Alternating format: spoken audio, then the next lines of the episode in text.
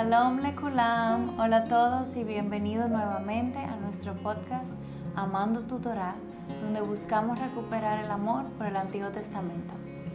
Así es, hola, eh, otro podcast más, ¿verdad? Eh, otro episodio más.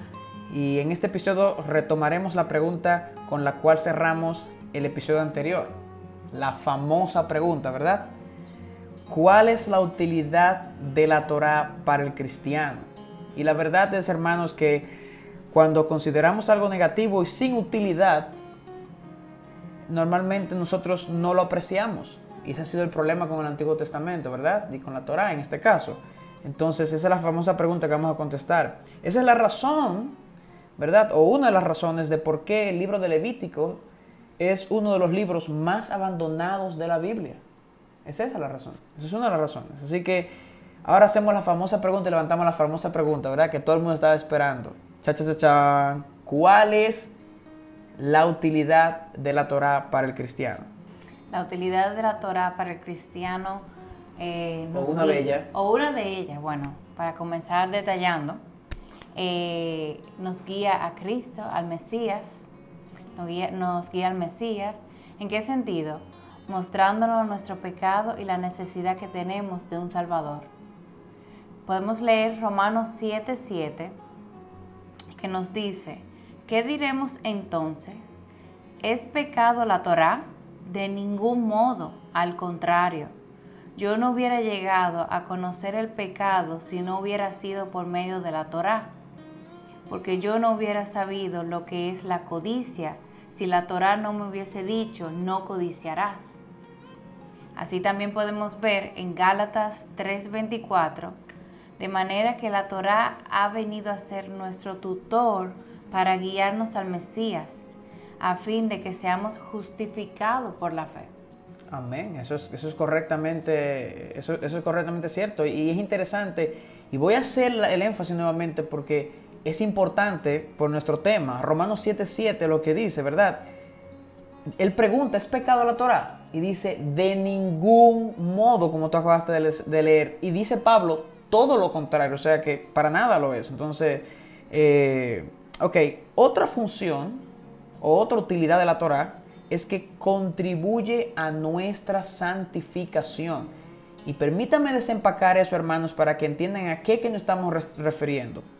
Cada vez que el Nuevo Testamento habla de la responsabilidad del creyente, de la responsabilidad del creyente en la santificación, hace alusión a algún aspecto de la Torah. Por ejemplo, Pablo dice en 1 Tesalonicenses 4, del 3 al 4, y cito, porque esta es la voluntad de Dios, su santificación, es decir, que se abstengan de la inmoralidad sexual que cada uno de ustedes sepa cómo poseer su propio vaso, es decir, su propia esposa, ¿verdad? En santificación y honor. Y pregunto ahora, ¿qué es eso? Que se abstengan de inmoralidad sexual. ¿Y qué es eso? Que cada quien sepa poseer su propia esposa, su propio vaso, ¿verdad? Hermanos, no es más que Éxodo 20, capítulo 14. La Torá. ¿verdad? La instrucción que dice, no cometerás adulterio. Es eso. Lo que pasa es que Pablo aquí en Tesalonicenses lo está expandiendo. Pero es la Torah. Entonces, y lo une a la santificación.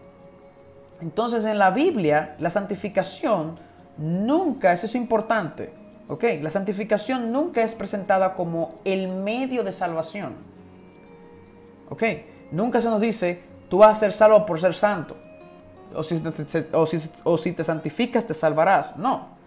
Entonces, como la salvación, perdón, como la salvación nunca es identificada con santificación, o sea, perdón, la santificación nunca es usada como medio para la salvación, es por eso que decir que la Torah, que si la Torah contribuye a nuestra santificación no es un error, porque la santificación no nos salva, ¿verdad? Es un proceso, ¿verdad? No nos salva, tampoco la Torah nos salva. Entonces, en ese sentido, contribuye en ese sentido a la santificación. Pero hay quienes pudieran objetar que en Hebreo, por ejemplo, 12, 14, busquen la paz con todos y, y, la santidad sin la cual nadie verá al Señor. Bueno, sí, hay, alguien que pudiera objetar de que eso está hablando, de que la, sin santidad nadie verá al Señor. En otra palabra, liga la santificación con salvación ahí, ¿verdad? Pero este texto, y escúcheme detenidamente, está enseñando la condición del creyente una vez es salvo, ¿verdad? Y no lo que el creyente debe hacer para ser salvo. Me explico. Lo que está diciendo aquí eh, eh, eh, Pablo, ¿verdad? Es que la... Bueno, no Pablo, porque no sabemos quién escribió la carta a los hebreos, ¿verdad? el escritor de la carta a los hebreos, es que la santificación, el creyente está en el proceso de santificación porque ya él es salvo, no es para ser salvo, que eso es prácticamente lo que la carta a los hebreos está diciendo y es correcto. Sin esa santidad, sin ese proceso de santificación que empezamos una vez somos salvos, no iremos al cielo, porque una cosa tiene que ver con la otra. El hecho de que empecemos el proceso de santificación ya es evidencia de que somos salvos, porque estamos obedeciendo a la Torah en ese proceso, en ese proceso de santificación, obedeciendo a los mandamientos. Además, si ese verso significa lo que ellos dicen, tendríamos que afirmar que la salvación es por obras porque es parte de la santificación del creyente, requiere obra. Correcto, en parte, obviamente, cuando nos, santificamos por la obra del Espíritu Santo en nosotros, ¿verdad? Pero no es por arte de magia, es que el Espíritu Santo nos empodera para obedecer. O sea, la santificación en cierta manera va a requerir una obra de parte del creyente. Y es en ese aspecto que nos estamos refiriendo que la Torah contribuye a esa santificación. Y no es para salvación, no es por obras, ¿verdad? No, no, eso no es lo que se está enseñando ahí. Otra eh, utilidad de la Torah para el cristiano es la siguiente, es que nos ayuda a entender la recompensa del, del cristiano en los cielos. Y esto pareciera ser muy insignificante, pero présteme atención, porque esto es muy importante. Las recompensas en los cielos del cristiano no serán en base a la gracia que recibimos de Jesús para ser salvo, sino a nuestra obediencia a las obras que hayamos hecho. Eso es importante y eso lo pueden, la evidencia de eso está por doquier en el Nuevo Testamento. Por ejemplo, Mateo 16, 27, Romanos 14, 12, 1 de Corintios 3, del 14 al 15, eh, 2 de, Corintios 5, 10, Efesios 6, 8, eh, etcétera, etcétera, etcétera. Y simplemente como manera de ejemplo voy a leer uno de esos versículos, que es 2 de Corintios 5, 10, el cual dice, porque todos nosotros debemos comparecer ante el tribunal de Cristo para que cada uno sea eh, recompensado por sus obras. ¿Recompensado por la gracia de Dios? No. Recompensado por sus obras, por sus hechos, estando en el cuerpo, de acuerdo con lo que hizo, sea bueno o sea malo. Ahora bien, ahora acaba de hacer una pregunta. ¿A obediencia a qué? ¿Cuáles son esas buenas obras que tenemos que hacer? Porque es evidente que es, algo que debemos hacer nosotros, el creyente. Un hermano me, comentaba eh, acerca de un sermón que, escuchó donde el predicador, ¿verdad? Este predicador, un predicador famoso, después de hablar del Evangelio y de la gracia y de que ya no estamos bajo la ley, sino bajo la Torah, perdón, que ya no estamos, lo contrario, que ya no estamos bajo la ley, sino bajo la gracia, eh, hacía este predicador hacía un llamado a los cristianos diciendo que debían obedecer, que debían obrar, etcétera, etcétera, etcétera. Y el hermano, el hermano, pensando en esto mismo que hablamos hoy, se preguntaba, ¿obediencia qué? ¿Y, y, cuáles son esas buenas obras? Porque nunca se desempacó esto en el sermón. Y la verdad, es triste eso lo que voy a decir, pero la verdad es que existe como una especie de miedo de hablar de este tema. Es porque existe una especie de miedo de ser etiquetado que se está enseñando salvación por obras. Y existe un miedo realmente en esto. Y no debiera ser así. Pero gracias a Dios que Jesús, nuestro Señor, en el Sermón del Monte, ¿verdad? No tuvo ese miedo. Entonces, el, según el Señor en el Sermón del Monte, estas obras no son más que las prescritas por la Torá, según Mateo capítulo 5, versículo 19. Escuchen detenidamente. Cito, de manera que cualquiera que quebrante uno de estos mandamientos muy pequeños, ¿Qué mandamiento? Los de la Torah. Ese es el contexto del capítulo 5 que lo tratamos en el episodio pasado. Aquí está hablando de recompensas. ¿Qué dice? Y así lo enseñe a los hombres, o sea, que quebrante nuestro mandamiento pequeño, así lo enseña a los hombres. Dice el texto, muy pequeño será llamado. en el reino de los cielos. O sea, muy pequeño, poca recompensa tendrá, ¿verdad? De lo que sea que esto signifique. Será llamado en el reino de los cielos. Sigue diciendo el texto, más cualquiera que los haga, ¿el qué? Los mandamientos expresados en la Torá. La Torá es lo que él viene hablando, es el contexto del capítulo 5 de Mateo.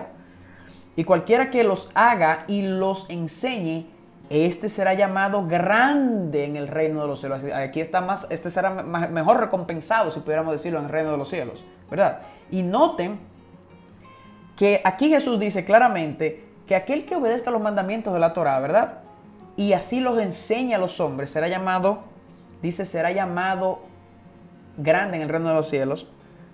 Note que aquí no dice que será salvo en el reino de los cielos, no, no, es que será llamado. ¿Por qué? Porque la Torah nunca está ligada a salvación.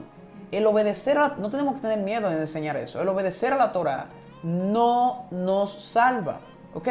Pero sí nos ayuda a entender la recompensa en los cielos, Liane. Claro, la también podemos ver la utilidad de la Torah para la vida del cristiano. Puede ser la siguiente. El obedecer a la Torah es nuestra expresión de amor y adoración al Señor. Si ustedes me aman, guardarán mis mandamientos, como lo vemos en Juan 14, 15. Eh, amén, amén, un gran amén a eso. Y, por, por, el contexto que ya, ven, que, que ya vimos y venimos hablando en el Sermón del Monte, en Mateo capítulo 5, es obvio que se está refiriendo aquí Jesús a los mandamientos expresados en la Torá, de nuevo.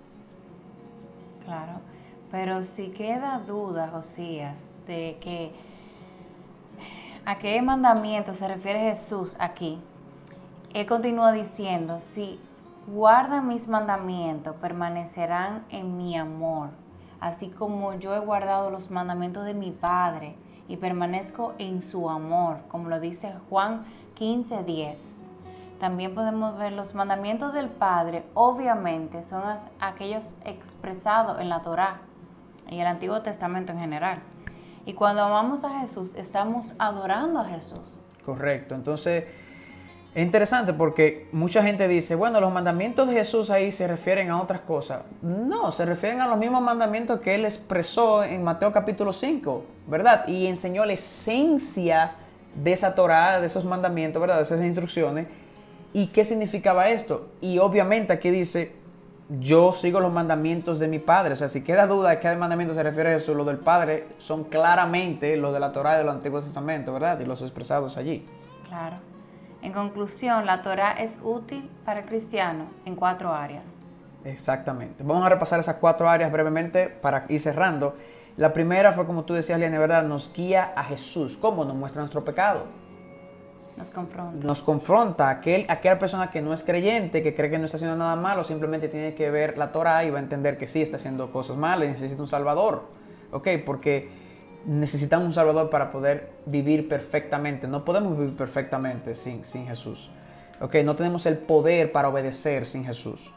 Entonces, dos, la segunda área que la Torah es útil para el creyente es que contribuye a nuestra santificación. ¿Por qué? Porque normalmente cuando el Nuevo Testamento se refiere a santificación, está citando de una forma u otra o expresando, expresando un aspecto de la Torah. O sea, cuando dice eh, eh, no robes, no mates, no adulteres, eso es santificación, eso no tenemos que obedecer a eso. O sea, la santificación involucra cierta obediencia, ¿verdad? Bueno, ¿obediencia a qué? A la Torah, a los mandamientos, ¿verdad? A, la, a, la, a la Torah, a las escrituras, al Antiguo Testamento. En tercer lugar, nos ayuda a entender la recompensa en los cielos. Ok, eso no queda muy claro muchas veces. ¿Qué recompensa? ¿Obediencia a qué? De nuevo, a la Torah, a las instrucciones de Dios en el Antiguo Testamento. Depende cómo nosotros hayamos vivido en el cuerpo, recibiremos recompensas sí o no, como dijo Mateo capítulo 5, versículo 19, ¿verdad? Y por último, es nuestra expresión de amor y adoración, como tú misma dices, Liani. Eso es, una, de las cosas más hermosas, porque Jesús dijo, si me amas, guarda mis mandamientos. ¿Qué mandamientos? Según Mateo capítulo 5, él dijo, eh, ¿cuál es el mandamiento, verdad? La esencia de la Torah, que no elimina la superficie de la Torah, como hemos aprendido. ¿Ok? Entonces, guarda los mandamientos del Señor, guarda la Torah. Eso es una expresión de amor. De nuevo, el guardar la Torah no es judaizarte, es mostrarle amor a tu Dios y a tu Creador. Eso no tiene nada que ver con tu salvación, es una expresión de amor y adoración, como tú decías. Si amamos, adoramos. Eso es. Entonces, eso es todo por hoy. Eh, ese es nuestro, nuestro eh, episodio, ¿verdad? Y le, le invitamos por favor a que se suscriban al canal, que nos sigan en Spotify o en YouTube y esperen el próximo podcast que le tendremos algo muy interesante. Les va a encantar. no se lo pierdan. Así que sincronícenos y compartan esto, ¿ok? Esa fue una entrega más de Filos Latinos y Amando Tutorá, ¿ok? Shalom.